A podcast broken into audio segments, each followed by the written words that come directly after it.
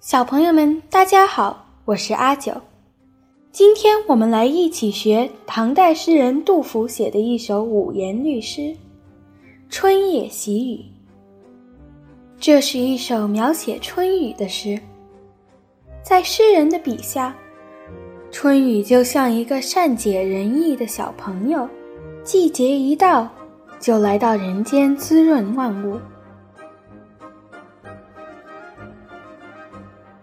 春夜喜雨，唐·杜甫。好雨知时节，当春乃发生。随风潜入夜，润物细无声。野径云俱黑，江船火独明。晓看红湿处，花重。锦官城。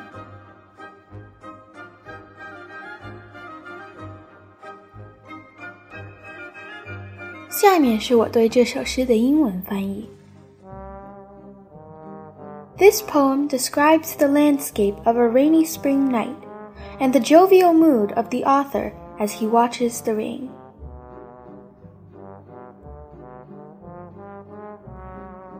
Joyful rain on an early spring night.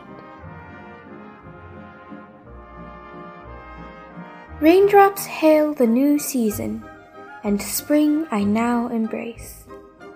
A breeze drifts into night, as thin drops freshen the earth, sliding silently without a trace. The clouds darken a small wild trail, perched on the river a boat's candle flickers with lonely light. As morning dawns, Chengdu is filled with rain-laden flowers of rouge so bright. 好了，小朋友们，今天就学到这里，下周见。